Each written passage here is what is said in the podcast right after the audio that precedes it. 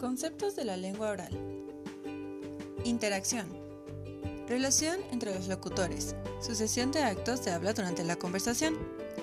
La lengua oral es interactiva por naturaleza, frente a la lengua escrita en la que el receptor no puede actuar sobre el emisor.